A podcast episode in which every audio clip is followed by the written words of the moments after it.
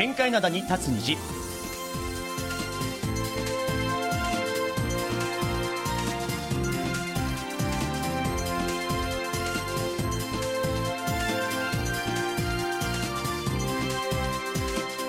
リスナーの皆さん、안녕하세요。木曜日の玄海灘に立つ虹、金日、トムジェリーのトム、イジンヒョンです。えーソウルは昨日の雨で一気に肌寒くなりました。안녕하세요、ジェリー武田博光です、えーこの先週末から来週にかけては朝の気温が15度くらいまで落ちることもあるそうです、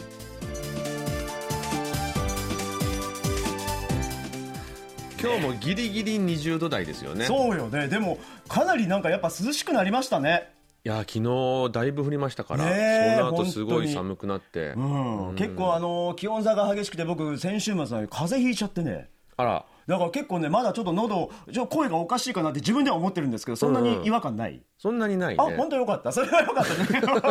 でも結構だから体調崩す方も結構周りいらっしゃって。いや、まあだだから日本帰りっていうのもあるんじゃないですか？疲れもあるだろうし。そう。1か月間の疲れがね大幅にね。あとき気温の差もね あるしね。そうなんですよ。なるほど。皆さんもね、ぜひあの、風には気をつけてほしいなと思うんですけども。ニュースで見る限りは日本もまだまだ暑いみたいなことはあるんですけど、今ね、あの、チャットでも、はい。えーっと、まあ、もう、もうすでにあの、皆さんチャットごね。参加いただいてるんですが、ありがとうございます。ありがとうございます。なにわやポン、ポン吉さん。はい。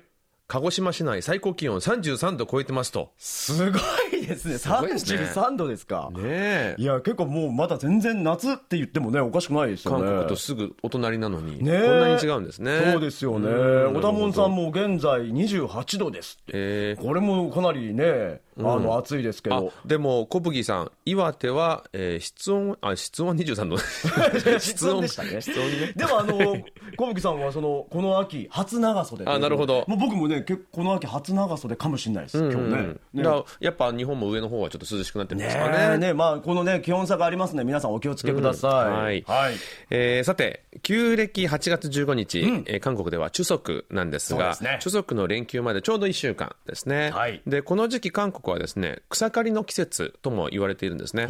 で、あの、この週末は、あの、お墓の周りの草刈りをしに行くっていう人が多いんじゃないでしょうかね。そうなんですね、日本だと結構あのお墓参りのついでに掃除していくっていう方多いと思うんですけど、うちなんかは結構僕が帰った時にやってたり、あとまあそれ僕がいない時はあの家のものをやってたりするんですけど、はい。まあ、お寺さんが韓国やるっていうわけではなくこう、ね、事前に行かれたりするってことですよね。そうそうそうなんですよ。んまあ、あの、行ったついでにって人もなくはないと思うんですけども、はいはい。韓国のお墓って、こうなんかあの、石碑をこう立てる感じじゃなくて、はい。こうなんかね、小さいこう、丘みたい、小さい山みたいな、ぽっこり、そこになんかあの芝生も生えさせ、生やさ、うん生やして、みたいな感じなんですよね。はいはいはい。だから結構手入れしなきゃいけないところが多かったりするんですよ。なるほどね、ん。だからなんか前もって草刈りをしておいて中足の時に正式にお参りするっていうのがなんか望ましい姿みたいなそう。感じなんでしょ？そうなんですね。だからあの最近はまあいろんな事情で忙しいという人も多くて、はい。まああの代理業者なんかもあったりするんですけども、代理業者俺が行こうか え？急に？な慣れてるよ俺、うん。うん。でなんかね面白いのは、はい。これ僕も知らなかったんですけども、うん。チェジュ島なんかだと2000年代まで旧暦の8月1日を臨時の休日として、えー学校や公共機関お休みにしてたんですって。えこの草刈りのために？そう。だからこの日にみんな行ってあのどうせ草刈りするんでしょとこの日ぜひ行って、えー、綺麗にしてきなさいっていう日を設けてたらしいんですよね。学校も休むってすごいですよね。いや僕じゃあ家綺麗にするんでちょっと休み。でや俺やりますわもう、まあフリーランスですけどね。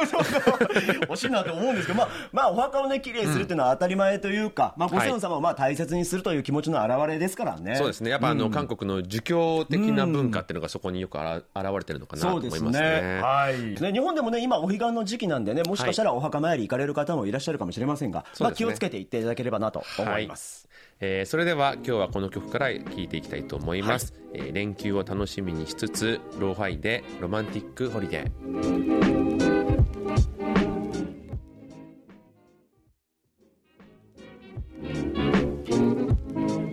はい、えー、ローファイでロマンティックホリデーをお聞きいただきました。はい、えー、他にも。ね、たくさんコメントいただいてありがとうございます。うん、ありがとうございます。杉原金明さん、あにゃわせようと。はい、안녕하세 요。ありがとうございます。ねえ、えーな、なにわやぽん吉さん、拓也さんいくらで草刈りやりまんのんって。えっと、初回は限定で、あの、無料でさせていただきます。いいな。なるほどね。はい。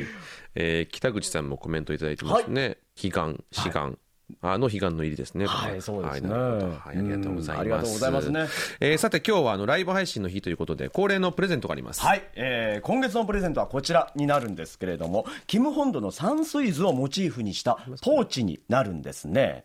えーキム本土といえば朝鮮時代後期の宮廷お抱えの画家だったそうで、22代目の王様、チョンジョの肖像画やこう庶民の日常生活を描いた絵が有名なんですけれども、実はこのようにですね、なんかこう、花鳥風月のようなものを描いていた作品も結構残っているということなんですね。なるほど、うん。えー先月までは審査員団の絵をモチーフにしたグッズをプレゼントにしていましたけども、あの審査員団とはまた違ったポジションの画家としてすごい有名な人物ですよね。そうですね、えーはい。今月もたくさんコメントを書き込んでいただいてですねぜひこのポーチをゲットしてみてください。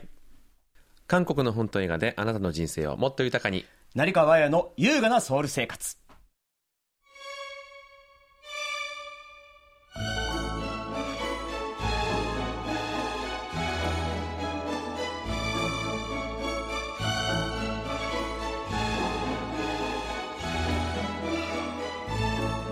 はい、えーこのコーナーでは元朝日新聞記者で現在映画ライターとして活躍する成川彩さんに韓国の本と映画について紹介解説していただきます。成川さんこんにちは。こんにちは。こんにちは。お久しぶりですよね。久々の久しぶりです。ライブがすごいお久しぶり、もうすごい久しぶりですね。久々の生成川。そうですよ、はい。コメントバーって書き込んでください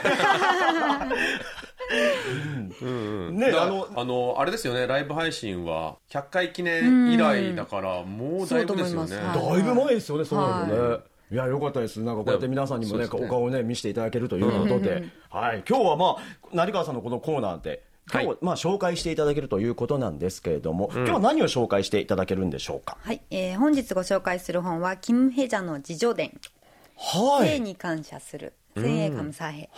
という本で、はい。えーキム・ヘジャさんは1941年生まれでえー今80代なんですけども、今も現役で演技を続ける女優ですね、はい。でえー昨年12月に出した本なんですけども、えーとても話題になっています、でキム・ヘジャといえばドラマ「眩しくて」私たちのブルースなどが記憶に新しいんですけども、えーまあ、日本で見たという方もたくさんいると思います。そうですね。ん、であとはポン・ジュノ監督の映画「母なる証明」も圧巻の演技でしたよね。そうですね。うん。で私は近年一番泣いたドラマが「眩しくて」と「私たちのブルース」なんですけども、はい。まあ、それぞれキム・ヘジャの演技で泣かされたなという感じうん。で確かに、はい。まあ、ここまで人の心を揺さぶる演技っていうのはどこから出てくるのかなという興味でこの本を手に取りました。なるほど。なのでこの本を読めばキム・ヘジャがいかに演技に全てを捧げてきたかっていうのがよくわかるんですけども、えー本当にあまりにも作品にエネルギーを注ぎすぎて、はい。毎回作品を撮り終わるともう何もできなくなるほどぐったりするみたいなんですね。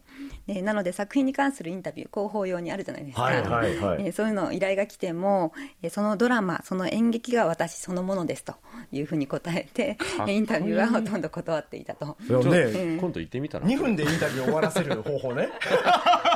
もう作品見てくださいと今度行ってみてくださいよちゃんと働けって怒られるわ。そのためにお金も払ってんだからって言われるわ。キム・ヘジャさんだからできそうる。できる確かにねそうなんうんです。でもまあ本当に演技を見てると憑依という言葉が思い浮かびますけども、はいまあ完全になりきってるんですよね。うん。でまあ、そういえばインタビュー記事はあんまり見たことないなと思って、まあ、だからこそとても貴重な自叙伝だと思います。そうですよね。うん。まあ本当あの、キム・ヘイジャーさんって韓流スターっていう感じじゃなくて、国民的俳優っていうイメージがありますから。国民的お母さん。お母さんみたいなね、うん。そうそうそうところがあるんで。カンドラ好きの人は絶対見たことあるだろうってぐらい、まあ、いろんな作品に出演されてますからね。だだからこそ、まあ、まあこう前、ね、前面に出てこう、インタビューっていうのを僕もあんまり見たことないんですけれども、まあ、この本にはそういう生い立ちだったりも書かれているというような。でも逆に僕はもう、なんかもう記憶の最初からキム・エイジャンってもうお母さん役だった感じがして、だから数十年前だから若かったはずなのにもうすでにお母さんだったみたいなイメージがあるんですよね。だからこう、どういうふうにこう女優を始められたのかととかは全然知らなくて、むしろなんかそういう意味ではあの若い頃のお話とかもあればちょっと読んでみたいなと思いますけどね。そうですよね。もともとあの裕福な家庭で育ったらしくて、財務部長官？お父さんが。それくらいはいはい。らしいですね。でまあ当時は女性で大学に行く人あんまりいなかったと思うんですけども、まあ理科女子大学イファヨデに、えー、入って。エリートですね、で美術が専攻だったらしいんですけども、まあ本人的には演技がしたくて、それこそお嬢様ですね。そうです。でまあ周りは反対するんですけども、まあ大学2年生の時に KBS のタレント募集に応募して、えー、すぐに合格すると、なるほど、えー、いうことで始めるんですけども、まあ本当に最初は情熱だけで、まあご本人曰くあまりにも演技ができなくて、挫折したということなんです、ね、想像できないですね。うん、そういう時期があったそうです。はい、でまあその後結婚出産育児を経て、えー、演劇の方に出演するようになって、まあ、脚光を浴び始めます。はいで演劇で演技力を身につけたというふうに書いていたんですけども、うん、私はキム・ヘジャさんは本当に映画ドラマのイメージが強くってそうですね、うん、でまあ、でも調べてみると2010年代にも演劇の舞台に出てたみたいなんですね、うん、なのでもし今後あれば絶対見たいなと思います。そうですよね。なるほどちょっと面白いなと思ったのはやっぱあの結婚出産育児を経て、脚光を浴び始めたっていうのはやっぱなんかいろんなこの人生の経験値が演技に生きてきたっていうそういうことなんですかね。でしょうね。うん、やっぱ武田さんもそういうの感じます？僕でもあのやっぱ役者さんって演技のどうこうって言われることあるじゃないですか、うん、演技がいいとか悪いとかって言われて評価されること多いと思うんですけど僕ね役者で一番大切なことってその人がどう生きてきたかだと僕は思ってるんです、うん、だから今言ってたようにあのこの結婚出産育児っていうのを経てっていうこういう一大イベントももちろんなんですけど、まあ、僕だったら生まれてから今のこの瞬間までどうやって生きてきたかでそれがなんかこう顔がちょっと変わったり雰囲気が変わったり、うん、でそれってあのその説得力につながってくることだなと思ってるのでだから結構僕もいろんなことチャレンジはするし、うん、もちろんあの結婚出産育児全部しないんですけれども してないんですけれども、うん、まあそれに変わるようなことなんかいろんな違う経験をしようっていうのはいつも考えてることではありますね。なるほど、あの、お墓の草刈りとか、ね、それもねあるよね。どこかで 役に立つと。あでもこれはもちろん演じる側にもそういうのはあると思いますけども、うん、見る側とか読む側にもそういうのあると思ってて、うん、もちろん。僕もなんか前ねなんかあの小説読んでて幼い子供を残して戦争に行ったお父さんが、まあ、な帰れなくなると、うん、であの無念を感じながらあの死んでいくみたいなストーリーだったんですけども最初読んだ時、まあ、ふん悲しいなだったんですよ、うんうんうん、ただね赤ちゃん産んでからもう一回その読み直した時に、うん、そのお父さんの無念さがすごい伝わってきてあやっぱこういろいろ経験してみることでこういうなんかいろんなコンテンツってより楽しめるんだなみたいなこと思いましたけどね。だからその役者さんがそれを経験してることによって説得力につながるから、こっちにつね、伝わるということですもんね、そうなんですよね、はいまあ、せっかくなのでね成川さんあのコメントの方も読んでいきたいと思うんですけど、成川さんにもねあのあなにわやぽんきさんが成川さんこんにちはあそうですね。こんにちは。お久しぶりですね及川さんが。お久しぶりですね。体調はすっかり戻りましたか？そうですよね。ああはいはい。あの声がねまだ,、まだちょっとおかしいんですけども、まあほぼほぼ治りました。いやだいぶ聞きやすいお声になられますからね、そうですよね、はい、あと杉原さんも嬉しい成川さんの登場とそうですね。お久しぶりですからね。お久しぶりです。おたもんさんもね今日も素敵ですと い。ただいてますねなるほどはい。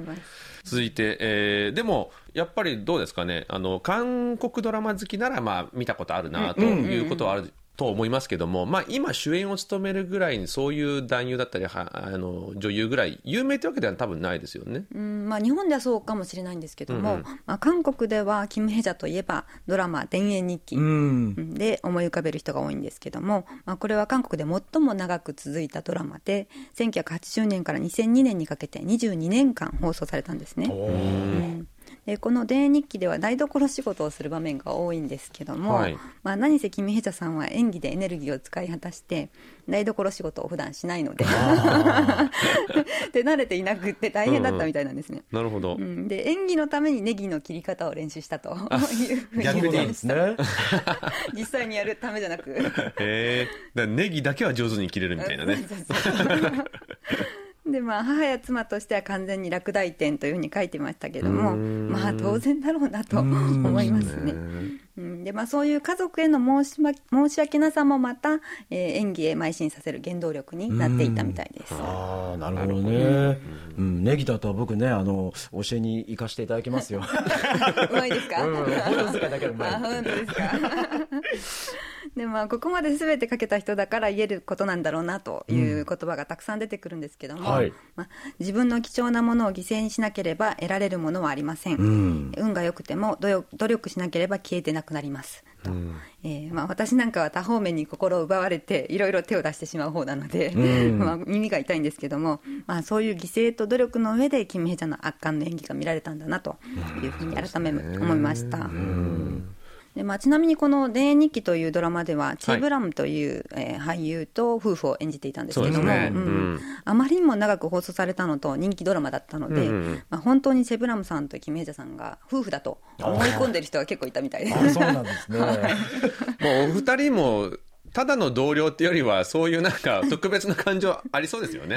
まあ家にいたよりもその方が長かったかもしれないですよね。そうそうそう。うん。まあずっとね、撮影期間も長かったでしょうからね。そうですね。ねはいでも圧倒的にドラマの出演が多くて映画はそんなに多くは出てないんですけども、うん、まあ、それでも最初に言った母なる照明のインパクトが絶大でした。そうですね、でこのシナリオの最初から魂の抜けた顔というふうに書かれていたそうで で、まあ、ドラマで見せる可愛らしいキム・ヘジャさんとは違う,、まあ、ウォンビン演じる息子のためには何でもするというそういう狂気の母を演じてました。うんでまあ、鳥肌の立つ演技っていうのはこういうものなんだなというふうに見せつけられましたけども、まあ、ポンチュの監督は初めからキム・ヘジャーを思い浮かべてシナリオを書いたそうです。へなるほど。だやっぱあの、キム・ヘジャーさんが国民的な母親みたいなイメージがあるからこそ、うんうん、そうそうそう。それに挑戦する感じですよね、うん、そうですね、まあ、それを打ち壊すと。いう、そういう役だったんだろうなと。ね。思いますね。なるほど、うん、私もやっぱりその一番最初のあの踊ってるシーンっていうのが本当にまあ、魂の抜けた顔ってこういう顔なんだろうなっていう顔でしたよね。でもこれね、でも僕、あの、この映画何回も見てますけど、結構そのキム・ヘジャさんの行動って、否定も肯定もしてない行動が多いんですよね。その後から見ると。で、これだけ書かれてると、どうやって演技するんだって思う。な何が、そう、だからすごいいろいろ考えながらやられてたのかなって今聞きながら思ってましたけどね。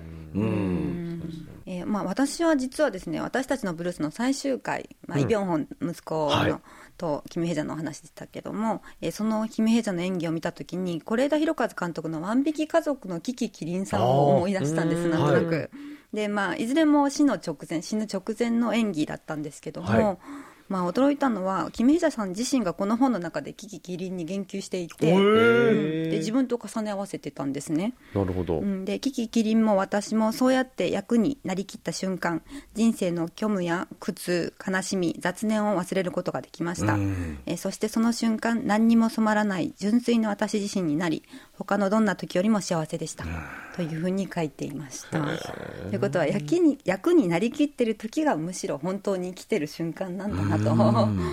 いうふうに思います。でも、まあ、僕なんか言うのはあれですけど結構共感できる部分ではあるんですよね、そういう部分では。なんか結構人ってネガティブな感情の時って普段の生活で出さないで隠すじゃないですか、うんうん、泣くとか悔しい怒りとかで。で特にポジティブな時も隠したりするじゃないですか。うんうん、でもやらなきゃいけない。それ仕事じゃないですか。出すことが。うんうん、ってなると普段隠さないけどそれが本当の気持ちなんだけどそれを出せるっていうのがあ自分にも他人にもすげえ正直に生きてる瞬間だなって思う部分があるんですよね自分の中でも。なるほど、うん、だからそういう部分は僕も結構体験したことあります。あ、これ生きてる俺って。どっかに持ってるけども普段は出せない部分っていうのがありますもんね。なるほど。でもなんかキキキリンさんの話出ましたけども、どことなくなんか雰囲気が似ていたりみたいなことも感じたりしますけどもね。ねまあキキさんの方がかなりロックな感じはします、ね。まあ確かにね。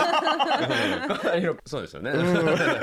はい。こちらの本、あ日本語訳っていうのは出てるんでしょうか？そうです。まあ昨年12月の発売なので、もしかしたら今後出るのかもしれないんですけども、今のところは出てないみたいいで、まあ、韓国語で読める方は、ぜひ、この韓国の名優のキム・ヘジャについて興味がある人はもちろんですけども、うん、まあ、何かに打ち込む人生、プロフェッショナルの極みに触れられる本なので、まあ、ぜひ読んでみてほしいなと思います。そうですよね、でもまあ冒頭に言ったように、日本でもドラマにはかなりね、韓国ドラマ出てらっしゃるので、でね、もしかしたら今後、翻訳されるかもしれませんしね。うん、そうかもしれない、ね、まあ、うん、あの内容的にすごく面白いので、うん、韓国でも話題になってるんですけどそうですよね、うん、日本でもされればいいなと思ってます。そうですよね、はい、うん、それではまた挨拶する前に、何かコメント来てますかね、あ及川さん。韓国のお母さんと言われる、えー、キム・ヘジャさんの自叙伝に興味が湧きます、はい、えー、武田さんの俳優ならではの演技に対するお話は説得力がありますね。ああそうですか。だからこれ説得力です。ありがとうございます、はい。えー、ということで今週は、えー、女優キム・ヘジャさんの自叙伝えー、性に感謝するを紹介していただきました。成川さんどうもありがとうございました。ありがとうございました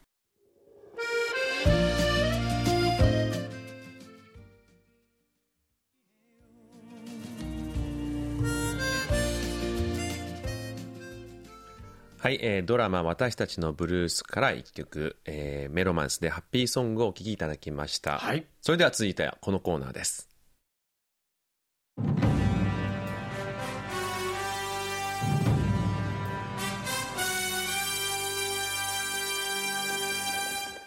あなたならどっち？勝手に判定しやがれ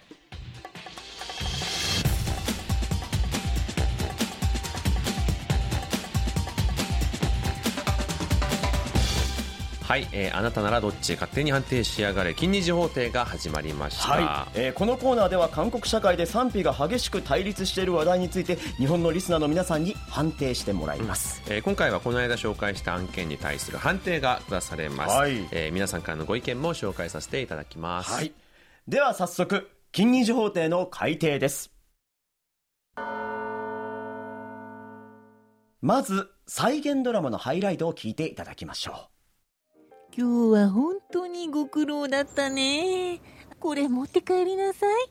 今日作ったものとか、おかずとかいっぱい入れておいたから。ほら、やっぱりうちの息子も食べ慣れた食事の方が喜ぶでしょあ、ありがとうございます。母さん、ありがとう。それじゃあ帰るね。うんうん。気をつけてね。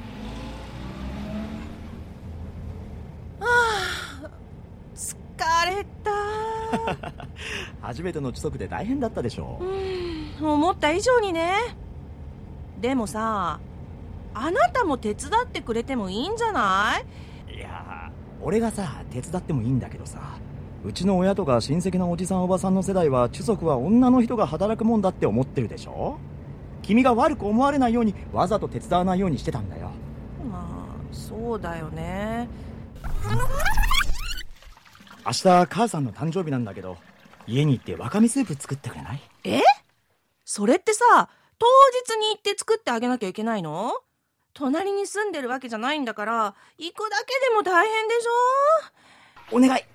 祝ってあげてほしいんだよ、それにさこういう時に祝ってあげたらきっとなんかいいことあるって。一年に一度のことだし。うん。行こっか。ありがとうやっぱ君と結婚してよかったよ。俺めっちゃ幸せ。分かった。ねえ最近母さんに元気かって電話してる？ああ用がある時はカカオトークで連絡してるよ。用がある時じゃなくってさ元気とかって用がない時に声かけてあげた方が優しさが伝わるでしょほら1週間に1度くらいはさ。ちょっと待って。それって義務？いやいやいや義務とかじゃないんだけど優しさだってばでもねあなただってうちのお母さんに電話かけてるわけじゃないでしょ？なんか不公平じゃない？別に俺はかけてもいいと思ってるよ。でも君のお母さんがクールだから何にもやらないだけじゃん。うちのお母さんは割り切ってるって感じよね。それにさこの家だってうちの両親が大部分お金出してくれたでしょ？だから電話くらいしてくれてもよくない？一番弱いとこついてきやがった。でも毎週？毎週だって5分だけでもいいんだよ。リスナーの皆さん私は毎週義理のお母さんに用もないのに電話するべきなんでしょうか？皆さん判定してください。はいということで、うん、再現ドラマのハイライトではい。えー、義理の家族との距離感をテーマに、週に一度、義理のお母さんに電話をするべきかというお悩みをご紹介しました。はい。にしてもですよ。はい。ちょっと今日静かじゃないですか？そうなんです。すごい静かなんです。実はね、あのー皆さんもね、このコーナー始まってすぐに、はい。えー浜木さん、こんにちはとか、浜木さん、お帰りなさいってあのコメントをいただいてるんですけども、そうですね。今週はちょっと浜木さん、お休みで、そうなんです。うん、申し訳ないです。僕ら二人だけなんですよね。そうなんです。僕ら今日は二人でちょっと進めていきたいなと思っておりますので、えー出ていかないでくださいね。ね、まあ浜木さん目当ての方もきっといらっしゃったはずですから、そうそうですよ。はい。はい。はい。まあ二人でね、元気に頑張っていこうはい、かなと思うんですけども。思います。うんまあ、とりあえずこの問題ですね。はいまあ、日本の方、まあ、の価値観というか、もう家族観ですよね。まあ、それを考えると、やっぱ無理してする必要はないというご意見が多いんじゃないかなという予想はしてたんですけれども、ねやっぱりそのような傾向が強いよ,、うんうんうんようでした。はいで、早速皆さんからのご意見をですね、見ていきたいと思います。はいえー福岡県の松尾純一さんからいただきました。はいありがとうございます。ありがとうございます。定期的に塩もにえーシュートに連絡させるのは反対です、ん。そして今回の問題は100%何ぴょん夫が悪いと思っています、ん。お嫁さんに対して配慮をしてあげないとお嫁さんはストレスで潰れてしまいます。おい何ぴょんお前が責任持って自分の重荷に連絡しろよと思い腹が立ちましたと。いたなるほどだきました。ね。まあね、でも、あの、嫁から連絡を望んでるっていうケースもあったりするんですよね。うん難しいところですけどね。ねはい。えー他にも岩手県の伊藤浩一郎さん。はいえー妻が義理のお母さんに毎週電話をしなければいけないのという問いにはノーです、えーなぜ妻にだけ押し付けるのでしょう、えー国際化の時代に韓国のこの風習は世界的に非難されるべきだと思います。大きい問題になってしまいましたね。なるほど。なるほど。はいえー和歌山県の西川正治さんからもいただきました。はい。毎週義理のお母さんに電話をする必要はありません。毎週の電話となるとお嫁さんにとって心の負担にもなるし、義理のお母さんも何か下心があるのではないかと疑います。まず、年年に一度心のこもった電話をかけるところから始め翌年翌々年と徐々に回数を増やしていくと、義理のお母さんのそっけない応対にも変化が現れ次第に愛情のこもった和みのある受け答えをしていただけるようになると思います。といただきました。なるほど、うん。あの小林さん、お嫁さんにとって心の負担になるっていうのは、まあ、ももっともなんですけど、はい。韓国ではこう当たり前のように考えられているところがあるのでですね。下心があるとまでは多分韓国の方なら思わないかもしれませんね。確かに、うん。やっぱあの儒教文化っていうのがあるので、はい。本当にあの日本でね、週一で電話しなさいって言ったら、なんでって思うかもしれないんだけども、ね。韓国だったら、あまあそういう家なんだなぐらいの受け止め方ですよね、多分。全然連絡してこなかったのに、あの人、なんか考えてるわみたいなね、そうそういうのないかもしれないですね、そうですね。韓国ではうん、その点はちょっとあの日韓で差があるかもしれませんね。そうですね、はい。まあ、ただ、こうやって共通してする必要がないというところに集約はされてくるとは思うんですけど、あのこれ、まあ、前々回かな、言った時もありましたけども、はいこの男性がお嫁さんのところにかけるってケースもあるんですよね。まあもちろんありますよ。うん、ただ、それに比べて、お嫁さんの方がかける回のが頻度が多いというような、まあ、ところがあるのかな。そうすべきじゃないっていうのが、まあ、古き考え方ではあったし、そうですよねまあでも逆にね、最近になっては、まあ平等じゃないと、ちょっとおかしいんじゃないということで、まあ私も電話するからあんたも電話しなさいよっていうお嫁さん側がね、あの、旦那さんにもこう求めたりとか、そういうケースも結構あったりしますけどね。そうですよね、まあこれ、皆さんの、ね、意見見てみると、お嫁さんのストレスや体調を考えて、まあ、する必要はないんじゃないかというような意見ですよね。はい、うんえっ、と、コメントの方もいただいてるんですけども、えー及川さん。私の妻は月に2、3回電話をしています。ああ、なるほど。うん、でもね、2週間に一度はされてるってそうでことですすよね。よね。うんなるほどね。えー、浜比さん、名演技。はい お二人で盛り上げていきましょう。そうです。あお願いします。はい。あ、杉原さん、浜比さん、確か今日本ですよね。そうなんですよよくご存知で。うん。はい。ええー小吹さんも、西川さん、金二時報って初投稿ですねと。そうですよね。うん。えー、なにわやぽんきさんは、特に用事がなければ電話せんでもええんと違いますの？そうですよね。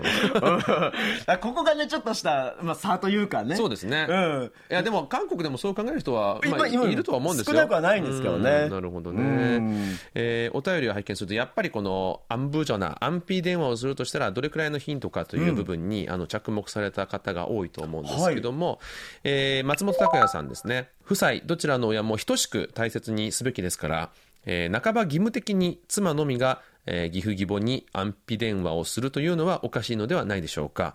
えー親は自分のこと話したい方が多いでしょうから、夫が自分の親に電話をするときに月に一度ぐらいは、えー妻がそばにいるようにして、えーちょっと〇〇に変わるね程度でいいのではないでしょうかと。うん。ああなるほど。なるほど、えー神奈川県の及川和明さんからは、やはり毎週するというのは大変ですから、1ヶ月に2、3回できれば上等だと思います。あ今おっしゃってましたね。ねおっしゃってましたね、全く電話をしないというのは、義理のお母さんのメンツをないがしろにすることになりますから、電話をするときに誠心誠意、心を込めてすれば、姑さんも納得してくれるのではないでしょうか。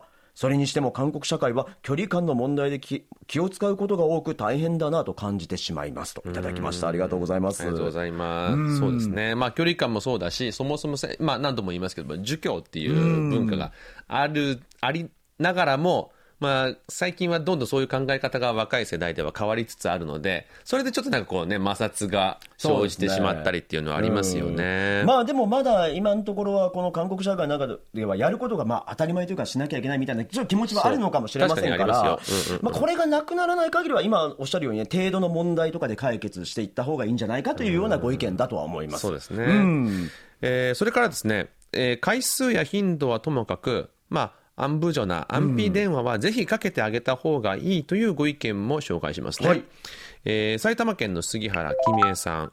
えー結婚したら相手の家族、親戚には気を使いますね。これ仕方ないです。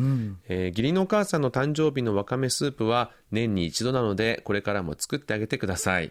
えーそして週に一度の電話もして、息子さんを大切に思っているとか、お父さんお母さんのおかげで今があるとか、褒め言葉を伝えると良いかと思います。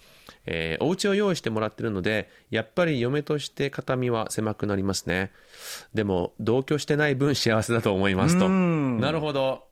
まあ、あの本当、ドラマにもありましたけど、お家を用意してもらってるっていうくだりもありましたから、ここもまあどう考えるかというところですよね。同居しない分幸せだと思いますって、このコメントから察するに、杉原さんはなんか同居とかされてたんですかね？ねどうなんですかね。ねどうなんでしょう。うんえーまたこちらもした方がいい派なんですけれども、はい。ラジオネームメアリさんからいただきました。ありがとうございます。私は今姑という立場ですがあお、はい。お嫁さんに対し何かを要求することはないです、うん。我が家の場合はつかず離れずの関係を維持しているつもりです、でも韓国は違いますね。家族関係をとても大切にしていますし日本よりもとても密接です電話をもらえば義理のお母様も喜ばれると思うので安否電話もした方がいいと思います。義理のお母様と仲良くなってしまえばお嫁さんも楽になると思います。疎遠になると話す話題等もなくなりより負担が増えるのではないかと思います。といただきました。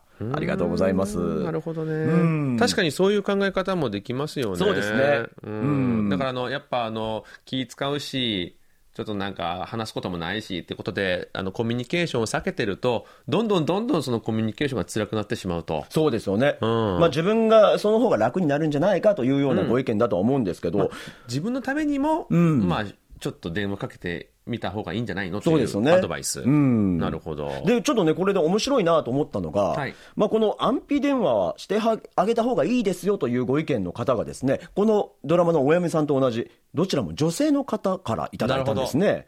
まあ、つまりだから、男性はですね、妻に、まあ、しなくてもいいよとか、あの、まあ、少なくてもいいよと言うんですけど、はい。言ったところでそれを本当にやっちゃうと、自分とその姑さんの関係が悪くなって、結局、な苦労するのは自分だという、そうですね。のがうん。現実として見えているというようなご意見なのかなということですよね。ね。うん。やっぱあの女性リスナーの方からこういうご意見をいただけると、まあ、あのきっと経験もおありでしょうし、うん。説得力がありますよね。そうですよね。はい。うん。まあ、あの男性は女性のことを気遣ったつもりでも、まあ、女性はいや、それでは解決しないと考えてるってことですよね。うんそうですよね。まあ、こういうことって今回の問題に限らず結構多くありそうですね。そうですよね、うん。まあ、ちょっとありがちな日常っていうのが、ちょっと垣間見えるような部分ではあるのかなと思いますよね。はい。はいえー他にもチャッね、トいただいていろいろいますけども。ただきましたけれども、ううんんえー杉原さんは、私は同居したことないですが、友達を見て感じたことです。ああ、なるほど。ああ、じゃあ、そのお友達がちょっといろいろ苦労されてたんですかね。ストレスを受けてらしたんですかだね。だったら、まあ同居するよりはいいんじゃないかと。同居はね、まあ、いくら仲良くても、気は使うからね義理の親と一緒に住むというのは気使いますもんね。ううんん。大変ですよね。大変ですよね、うんえー続いてですね、えー安否電話に賛成とか反対とかではなくて、義理の家族との関係についてのアドバイスもいただいています。はいえー東京都の広岡敦さん。今回の、えー寸劇に登場したお嫁さんも、えー自分がそんな立場に立っているという被害者意識が大きいように思います。えーなので、旦那様がその辺をフォローする必要があります。私は2人で実家に帰った時帰りのレンタカーの中で必ず「いろいろありがとうね」と感謝の気持ちを表すようにしています。なるほど。なるほど、うん。えー福岡県のラジオネームのメミル・ジョンビョンさんからもいただきました旦那さんがかけてスピーカーフォンにして3人で話したらどうでしょうか？ほうほう。義理のお母さんは嫁より息子に誕生日を祝ってもらったり電話をしてもらえてもらいたいはずです。そしてかつて金二次法廷で討論したようにこれが奥さんの苦労をねぎらってブランドバッグを買ってあげることにつながると思いますと いただきました。なるほど。ね、以前のあの討論のも交えていただいてね、はいえーお便りいただいたんですけれども。またこれはちょっと違う見方ですよね。そうですね。ん。電話した後の、まあ、旦那さんのフォローというか、うんうん。うん。お嫁さんをどう気持ちをねぎらってあげるかというようなえーことだったと思うんですけど。ただこの嫁姑問題とかでよくまあ旦那さんのこう役割とかもいろいろこう話が出ますけども、うん。のフォローの仕方っていうのも結構難しかったり大事だなっていうのは僕自身も結構思ってて。ああそう。うん、だからこう3人全員いる場所で、ん。まあまあいっぺんに言えば簡単じゃんっていうことでお母さんちょっとそれはひどいんじゃないの？とかお嫁さんに、まあ、お前はもうちょっとよくしてやれよとかそういうことを3人いる場所で言ってしまうとかえってそれがまた喧嘩のね仲違いの元になったりするみそたいな。れは考えてあげて、そうそう。別々に言そう別々にそれぞれの見方をするような言い方でフォローしなきゃいけないとかそういうのはあの先輩方からもいろいろアドバイスいただきますし自分でもあそれはちょっと大切だなっていうのは思ったりしますけどね。ね後から言われるでしょう。あ、もうちょっとみんなの前で言わないでとかね。そうそうそうそう。でなりますからね。でお母さんの立場としてもなんか自分のこう見方をしてくれないってことで、息子が、うん。まあ、寂しいっていうことも感じるかもしれないし、確かに、まあ、だからこうやってね、あの何か、ね、買ってあげたりとかするっていうことなんですけど、ちなみにこれ、なんかあの原稿の中には、はい。中井田さんの知り合いで、ですね、姑に会いに行った翌週は夫婦でデパートに行き、夫から何かを買ってもらうという ルールを作ってる人もいらっしゃるみたいなんですよ。いやまあまあそれはそれでいいんだけども、うん。これあのだんだんお母さん会う回数少なくなりそうですよね。か 財布の事情もあって。逆にどんどん増やしていく。の かお嫁さんが積極的に。買ってほしいからっていうお母さん月一で会いましょうと。ちょっと意図がずれてきちゃうんで。ね。ということなんですね。まあ、それだけ、まあ、この問題はちょっと根深いということでもあるとは思います。はいなるほどね、面白いですね。うん。今回もですね、こうやっていろいろ本当たくさんの方にご意見いただいたんですけれども、やっぱりこう共通して見えるのは、リスナーの皆さんがこう相手を思いやる気持ちっていうのがしっかりお持ちでですね、まあ優しいなと感じるんですよね。だからこういう優しさがずっと溢れてれば、うんなんかね、すごい幸せな家庭な のになって思っちゃうんですけど、これなかなかね、それだけでは終わらないですよ。難しい問題でございます。まあなんだかんだでリスナーの皆さんの優しさに触れられたはい回になったのかなとそうですね思います、はい。えーそれでは金日法廷判決に行く前に一曲聴いていきたいと思います、えー、ケイ・ウィルフィーチャリングマット・クラウンで「 어머님께전화해お母さんに電話して」 좀 더 있자 가방 내려놔 너 급할 거 없잖아 はい、えー、ケイ・ウィルで「어머님께전화해お母さんに電話をして」をお聞きいただきました、はい テーマにちなんでこの曲を選んだわけなんですけども、はいねここで言うお母さんっていうのはあの姑に電話しろってことではないですね だったらすごい電話してって言ってましたからね。まだあの 付き合ってる段階で、あの遅く夜遅くまでにね、ずっと君と長くいたいからお母さんに遅くなれて電話しなさいと言ってるような、うんうんそういう歌詞でしたね。ねここまで歌になってたらもうすごい根が根が深いなってなっちゃいますからね。ねはい。はい、えーそれでは金日法廷判決に参りましょう。はい。金日法廷。週に一度、義理のお母さんに電話をするべきか。判決です。週に一度でなく、もう少し少ない頻度から始めてみるのはどうでしょうか。話すことに困るということで嫌がる人も多いでしょうが、連絡をしないことで疎遠になったらこの先全てがうまくいかなくなります。普段はあまり付き合いがなくても結婚してからは家族になったわけですからお互いにいい感情を持っておいた方がいいでしょう。そのための少しの努力は必要なのではないでしょうか、えーお便りにもあったようにスピーカーフォンにして3人で話すというのもいいかもしれません。ということで今回の判決とさせていただきたいと思います。はい。はい。まあ、やっぱりあの日本と韓国で家族の在り方は違うとは思いますけれども、まあ、共通して言えることは、まあ、ある程度の努力が必要、うん。まあ、努力しなければ仕方がないということと、まあ、相手配偶者の努力に感謝するということなんじゃないでしょうかね。うん、そうですよね、やっぱあのー冒頭から、ね、申し上げてましたけども、これ、やっぱ韓国社会でまあ当たり前というか、常識みたいに風にとらわれている部分がありますので、それをこう根底から変えるっていうのは、なかなか、まあ、難しいですよね、難しいことなので、まあ、ちょっと現実的な方法を取らせていただいたということなんですけど、はい。まあでもこれも大変だと思うんですが、まあ、ここから始めていただくというようなそうね。えー提案でございます、うん。えーちなみにですね YouTube コミュニティで皆さん少なくとも毎週一度は義理のお母さんに電話していますかと尋ねてみたんですけれどもすると答えられた方が22%う。んしないが78%だったということなんですね。あでも5人に1人が週1で電話してるって僕思ったより多いないとや僕もね見て思ったより多いと思ったんですよ。へえなるほどね。ねえちょっとあの僕僕も電話しなきゃな、あそうよね。はい。週1ではしてないんでね。あのもうちょっと僕もあの努力してみたいと思います。僕も自分の母親に週一もしてないですんで。ね。えー今回のテーマ、リスナーの皆さんはどう思われたでしょうか。これからも様々な案件をご紹介していきます。金日法廷裁判官はあなたです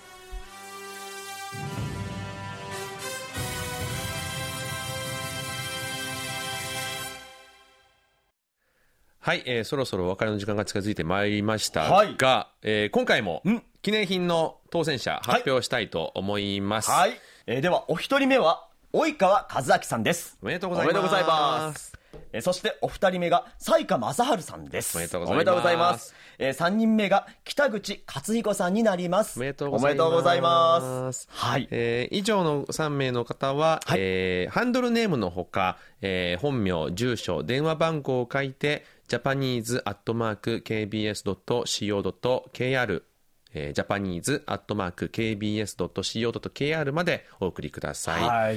えープレゼントが当たらなかった皆さんもメッセージどうもありがとうございました、はい。そしてですね、来週の木曜日9月28日なんですけれども、えー限界灘に立つ虹はお休みとなります。ね 知ってたでしょ？